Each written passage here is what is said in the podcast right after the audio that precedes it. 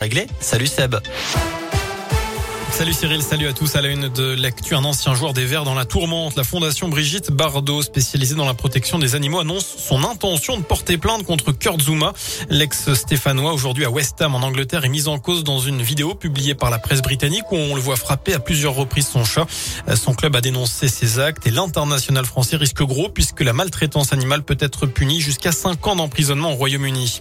En parlant d'anciens joueurs de la SS, le contentieux avec Stéphane Ruffier sera finalement étudié le 13 juin prochain devant le Conseil des prud'hommes de Saint-Etienne. L'ancien gardien des Verts a demandé un délai. Je vous rappelle qu'il conteste son licenciement pour faute grave en début d'année dernière. À six mois de la fin de son contrat, il exige une compensation financière entre 4 et 5 millions d'euros. Et puis on reste dans le monde du sport, mais pour quelque chose d'un peu plus positif, avec euh, le premier titre olympique pour l'équipe de France. Quentin Fillon-Maillat a décroché ce matin la toute première médaille d'or des Bleus aux Jeux Olympiques d'hiver à Pékin.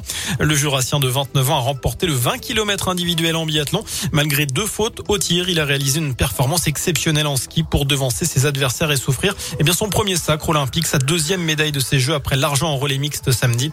C'est la troisième médaille en trois épreuves pour le biathlon en français. Ça fait cinq au total pour l'équipe de France après l'argent cette nuit pour Tesla 2 en ski freestyle. Les profs au ministère de l'Éducation nationale ce mardi, les principaux euh, syndicats doivent rencontrer Jean-Michel Blanquer pour discuter du futur protocole sanitaire à l'école.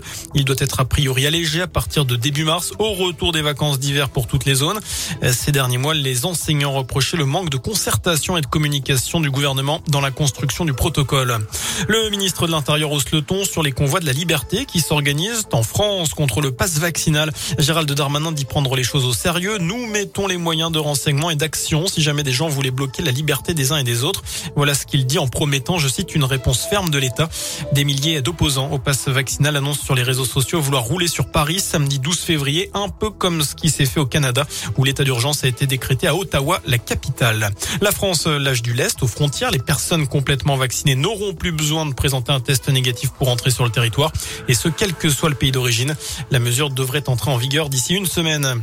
Un nouveau temps fort au procès Le Landais. Les mariés qui avaient invité accusé à Pont de Beauvoisin, Pont de Beauvoisin pardon, en Isère en, août 2017 témoigne aujourd'hui. C'est au milieu de la fête que Maëlys avait disparu. Le marié, un homme de 40 ans, connaissait le Landais depuis 20 ans.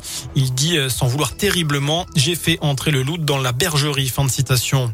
Enfin, cette première mondiale, chez nous, on vous en parlait ces derniers jours. Quatre lions ont quitté cette nuit le zoo de Saint-Martin-la-Plaine. Trois femelles et un mâle transférés du refuge de Tonga, terre d'accueil, chez nous dans la Loire, jusqu'en Afrique du Sud, où les félins vont rejoindre une préserve protégée. Ils doivent à Johannesburg demain. Un transfert prévu depuis deux ans mais retardé à cause de la crise sanitaire. Voilà pour l'essentiel de l'actualité. Prochain point avec l'info dans une demi-heure. Excellente fin de journée. Merci.